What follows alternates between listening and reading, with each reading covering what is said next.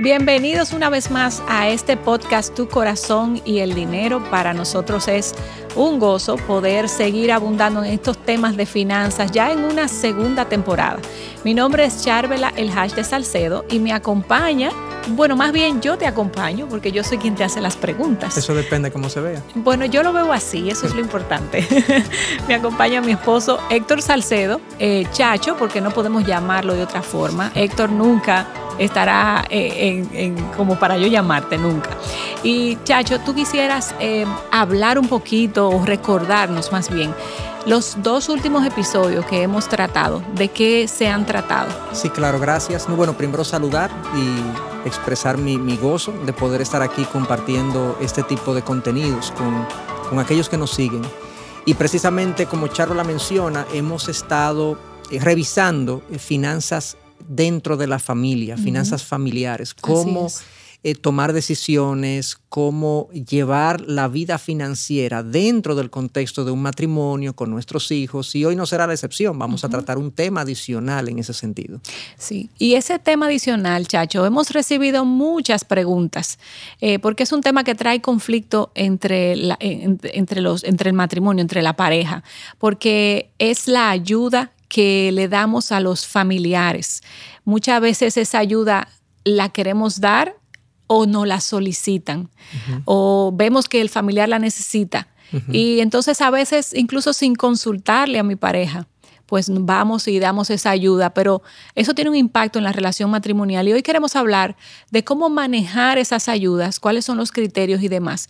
Y así que te quiero dejar que tú comiences y, nos abundes un poquito al sí, respecto. Es una realidad eh, para casi toda familia que tenemos familiares alrededor que tienen necesidad. Eh, económica y están pasando por situaciones eh, de estrés económico por diferentes razones. Eh, y eso es muy importante, cuáles son las razones que han conducido a mi familiar a esa situación de necesidad. Eso es muy importante, quizá en un momento podemos comentar algunas de esas cosas, pero tenemos que tener, como en todo en la vida y en el ámbito financiero, ciertos principios que nos guíen en la toma de decisiones con relación a este tema de ayudas familiares. Y nos estamos refiriendo específicamente eh, cuando, por ejemplo, eh, nosotros ya somos una familia independiente, por ejemplo, y mis padres están en alguna situación económica de estrés, de estrechez.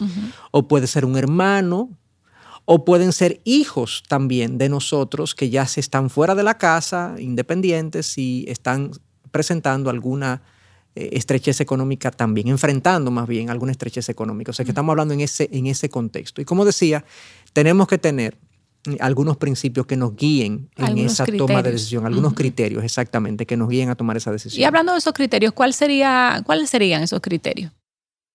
Podemos hablar de muchos, pero yo quería, quiero ser breve y sintetizarlos en, dos o tres criterios que creo que son importantes. En primer lugar, comenzar con un gran criterio de que la, la recomendación bíblica y más bien la expectativa de Dios con relación a nosotros y las necesidades de los que están a nuestro alrededor es que nosotros seamos sensibles a las necesidades de los que están a nuestro alrededor. Nosotros estamos supuestos a darle aún a los que, a los que no conocemos. De hecho, hay un pasaje que habla específicamente de darle incluso a aquellos que están en la familia de la fe, especialmente a los de la familia de la fe. Obviamente, si lo ponemos en el contexto de nuestras familias, eh, nosotros debemos estar pendientes y atentos a cuando un familiar, ya sea papá, hermano, hijo, está en una necesidad económica y necesita de nuestro apoyo y de nuestra de nuestra atención. Ese es el primer principio. Déjame leerte un versículo que yo creo que le va a dar mucho más contenido a ese principio que tú acabas de, o a ese criterio que tú acabas de mencionar. Y, lo encontramos en primera de Timoteo 5, del versículo 3 al 4. Y mira qué explícito habla este pasaje. Dice, honra a las viudas que en verdad son viudas. Pero si alguna viuda tiene hijos o nietos, que aprendan estos, está hablando de los hijos y los nietos, o sea, la familia directa, que aprendan estos primero a mostrar piedad para con su propia familia y a recompensar a sus padres, porque esto es agradable delante de Dios. Yo no sé si, si muchos de los que nos escuchan habían eh, se habían percatado de este versículo tan explícito donde la palabra de Dios manda al familiar directo a hacerse cargo de la familia. Ciertamente lo que, lo que estaba pasando en esa iglesia, que era la iglesia de Éfeso, era que habían viudas que estaban pidiendo, estaban pidiendo ayuda a la iglesia. O sea, que la iglesia se hiciese cargo de ellas porque no tenían sustento. En esa época era muy precaria la situación de las viudas por una serie de razones culturales, pero sí era, una, era, un, tema a resolver. Estas viudas vienen a solicitar ayuda a la iglesia y Pablo, poniendo orden en la iglesia, dice, espérense, debemos ser sensibles a estas necesidades, sí, pero los primeros que deben estar atentos a estas mujeres que han quedado sin esposo, sin sustento, son sus hijos y sus nietos incluso, o sea, los familiares directos. Eh, si bien es cierto que lo ideal, y en un mundo ideal, cada familia debiera hacer cargo de su propio sustento. En ocasiones pasan este tipo de cosas, que un familiar inmediato nuestro, en este caso una madre o un padre, queda sin el sustento. ¿Y quiénes son los llamados a eh, atender esa necesidad? Son sus hijos, son sus nietos. O sea, eso está clarísimo. Claro. Y eso pasa mucho en países como nosotros, los países latinoamericanos, hispanoamericanos, que no somos países eh, ricos, sino países que tenemos precariedades, múltiples precariedades económicas, que es muy frecuente que cuando la persona entra en su época de vejez, de retiro eh, o de discapacidad, lo que sea, que no puede producir un ingreso, no hay apoyo gubernamental o no lograron un ahorro significativo, un patrimonio significativo durante su vida y muchas veces eh, necesitan entonces la ayuda de personas que estén cercanas a ellos. Y nosotros los familiares directos somos los que estamos eh, llamados a responder a esa necesidad. Eso está claro. Y, parte de, como tú decías, de, este mundo caído es que a veces las oportunidades de trabajo para personas de avanzada edad son mínimas. Exactamente. Y también nuestro sistema de pensiones es joven y, también se, se aportó poco, lo cual no ayuda a que nuestros, eh, nuestros padres puedan autosostenerse con su retiro. Exactamente. Entonces, ¿qué pasa? Eh, esto produce conflicto muchas veces y tensión en los matrimonios. Porque un hijo o una hija se siente en la obligación moral, y yo creo que con razón, de ayudar a sus padres, eh, y, lo, debe hacer, yo diría, bíblicamente. Pero los conflictos muchas veces no es por la ayuda en sí, en mi experiencia, es por la forma como se lleva a cabo la ayuda. Por la falta de comunicación, tú dices. Sí, en ocasiones mm. eh, el, hombre o la mujer que se siente en esta obligación moral con sus padres decide no decirle a su pareja que está haciendo esta, eh, eh, está dando esta ayuda, está contribuyendo con esta ayuda. Y eso hace obviamente que se genere un conflicto cuando se descubre que tú le diste a tu mamá, que tú le diste a tu papá un dinero que nosotros estábamos contando con él. O sea, eso es una primer, un primer error, no comunicarle a mi cónyuge que yo quiero ayudar a mis padres. O vamos a ponerlo también a algún familiar cercano, puede ser un hermano también. Sí, claro. Eh, y no cuento con su anuencia, con su aprobación, con su aceptación de que esa ayuda debe darse. O le digo la verdad parcialmente, no le digo qué tanto estoy ayudando. ¿Qué tanto no le di? Exactamente. Eso es un primer error eh, que se comete con este tipo, con este tipo de ayudas.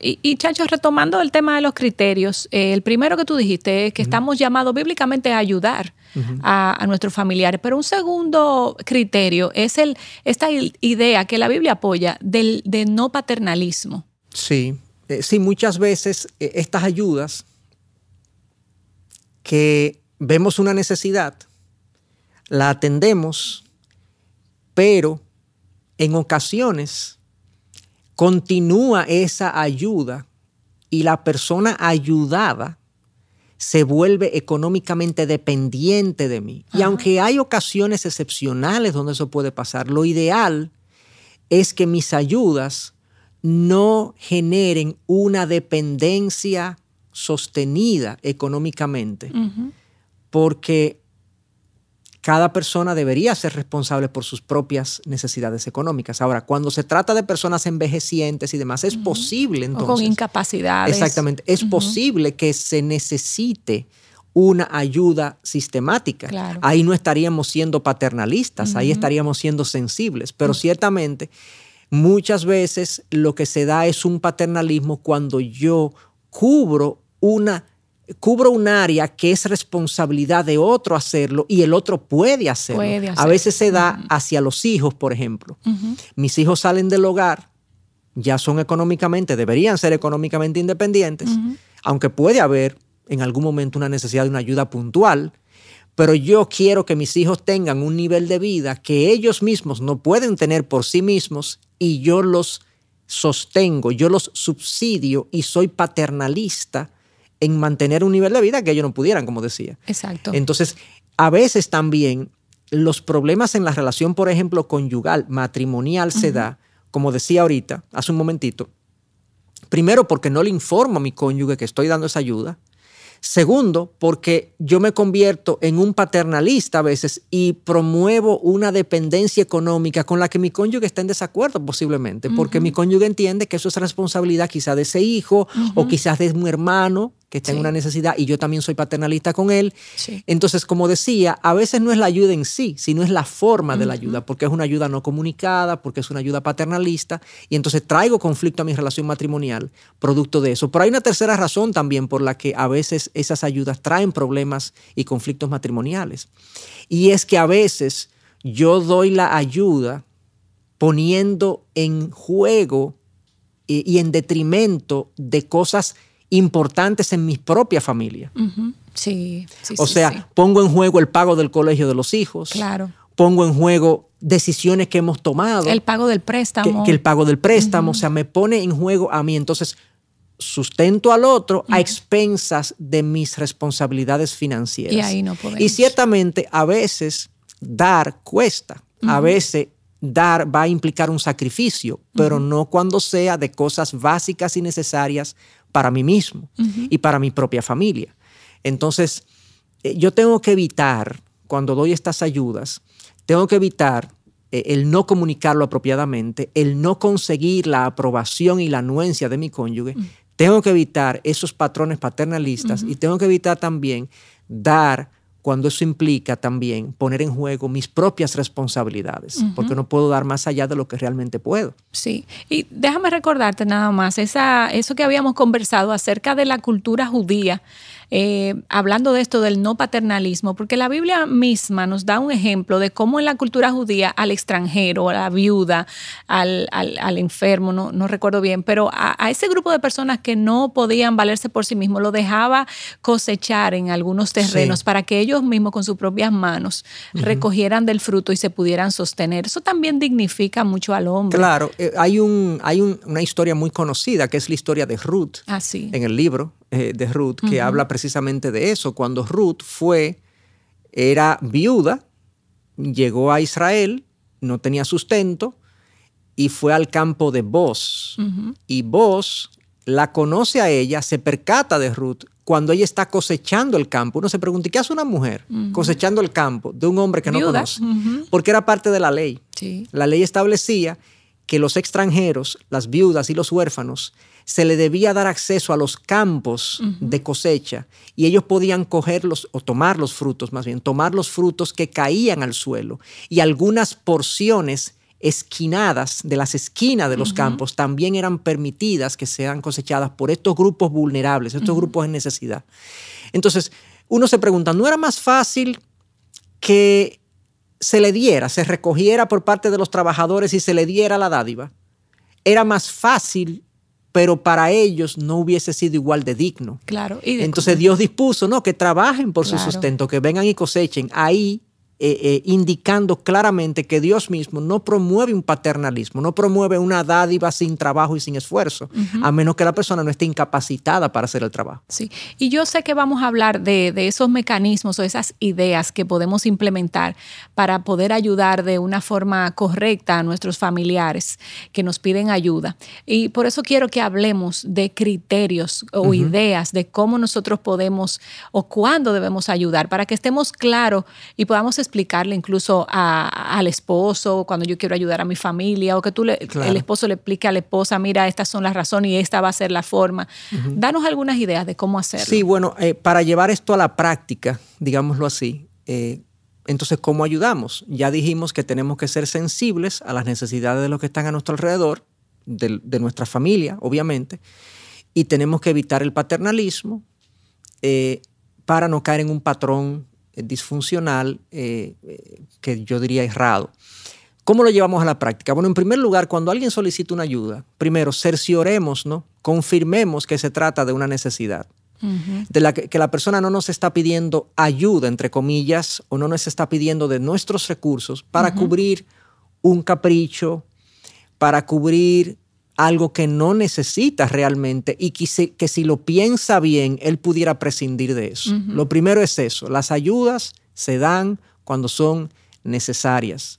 Y, tú sabes, Chacho, que en ese punto eso requiere esfuerzo de parte de uno, porque el tú meterte en un sentido en la vida del otro requiere de tu tiempo, requiere de que tú pienses, requiere de que tú hables, porque no es simplemente dar la ayuda, sino indagar con esa persona para que tú lo necesitas. Y eso a veces nuestro propio egoísmo nos detiene y nos dice, yo mejor le doy el dinero. No, honestamente es más fácil hacer una transferencia, darle el dinero y salir de eso. O, no eh, quiero que piensen mal de mí que soy tacaña o, algo, no me voy a meter, pero miedo, egoísmo. Claro, ahí tengo que mezclar otro principio de que si yo soy mayordomo y administrador de los recursos de Dios que no son míos, yo no puedo ser ligero en dar estos recursos a una persona que no lo necesita, porque hay gente que sí lo necesita y que entonces deberían ser los receptores de mi dinero. Claro. Entonces, lo primero es cerciorarnos, confirmar que estamos lidiando, estamos viendo una necesidad que necesita, que requiere ser atendida. Eso es lo primero. Lo segundo es que típicamente cuando una persona necesita o pide ayuda financiera, necesita más que una ayuda financiera, necesita un acompañamiento, necesita que tú te sientes con él a ver qué lo condujo a esa situación, por qué está enfrentando esa situación. Y esa sería la ayuda. Claro, porque, mira, claro, porque si fue un patrón disfuncional. Que quizá ni lo ve. Que quizá ni lo ve, exactamente. Si fue un patrón errado, disfuncional, que lo condujo a esa, a esa condición y yo se lo hago ver y lo, lo enseño a cómo ser diferente, a cómo manejarse diferente, yo le estoy dando una ayuda que... Más valiosa que el dinero, quizás. Dios, exacto, Dios quiera que no se produzca de nuevo una petición de ayuda porque ya la aprendió a manejarse de una forma más sostenible financieramente hablando. Entonces, ese es el segundo, ese es el segundo criterio que debemos tener en cuenta. Que yo esté ayudando a alguien que lo necesita, que yo lo esté ayudando no solamente financieramente, sino a nivel de la sabiduría que él necesita para manejarse financieramente. Y un tercer criterio eh, tremendamente importante en estos casos es que, que la ayuda sea dentro de mis posibilidades. O sea, yo no tengo, no estoy llamado a resolver toda necesidad que una persona me trae. No necesariamente es así. No estás llamado y no sería conveniente tampoco para no, a, otra a veces no es conveniente. A veces la persona necesita que se le cubra toda su situación, toda su necesidad, pero quizá yo no soy el único que lo puedo ayudar, que, lo, debo ayudar. Yo puedo llegar a una a, una parte, yo puedo darle algo de esa y cubrir parte de esa necesidad. Entonces yo tengo que estar también limitado por mis posibilidades de ayuda.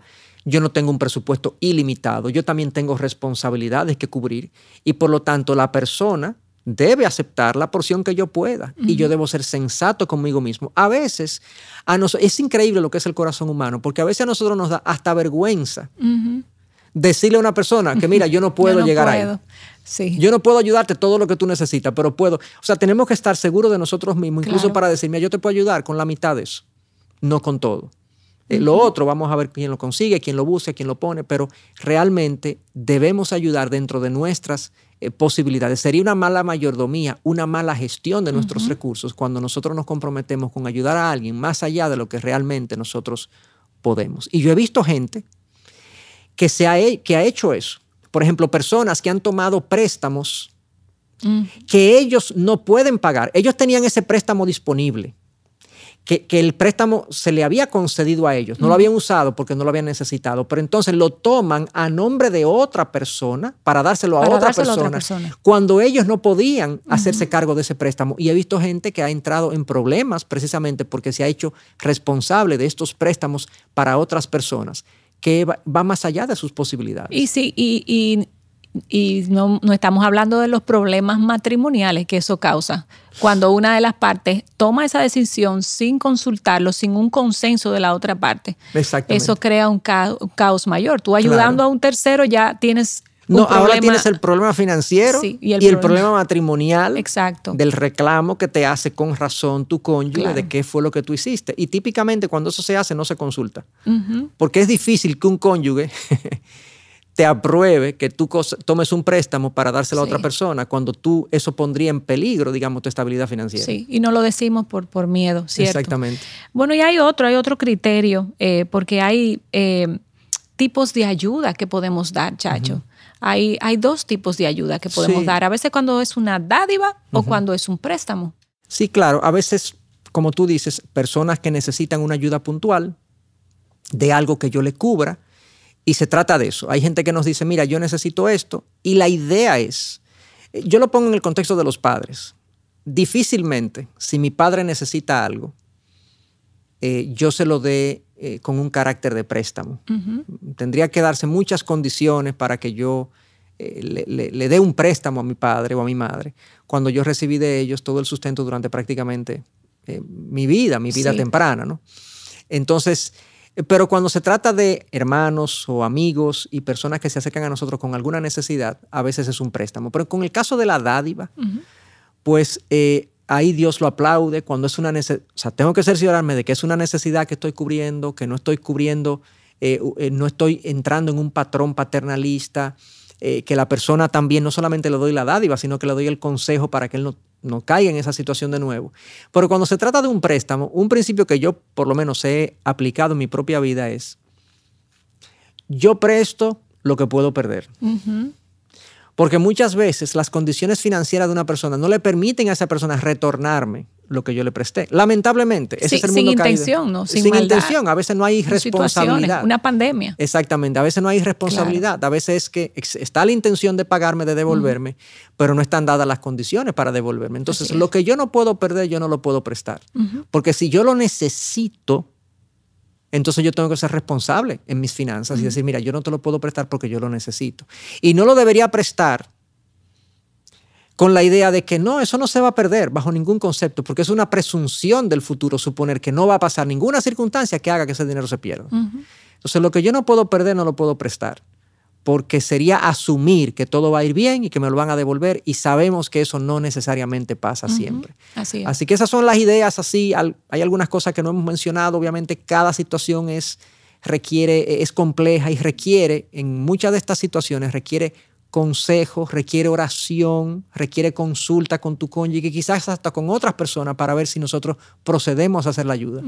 Pero definitivamente que Dios nos llama a estar atentos y pendientes de las necesidades de los que están a nuestro alrededor. Y ojalá sea esa como una una práctica en nuestra vida y que la hagamos con sensatez. Así es, que la palabra de Dios nos ha dado luz en este tema, por eso debemos de hablar aún más y por eso quizás tú tengas preguntas y yo te animo a que entres a la página de Ministerios Integridad y Sabiduría y ahí tú busques el podcast Tu Corazón y el Dinero y ahí vas a encontrar una pequeña casilla donde vas a poder eh, hacer tu pregunta y hacérnosla llegar y con mucho gusto en, en, este, en un episodio de preguntas y respuestas nosotros la vamos a Así que te esperamos, esperamos tus preguntas y esto es todo por hoy.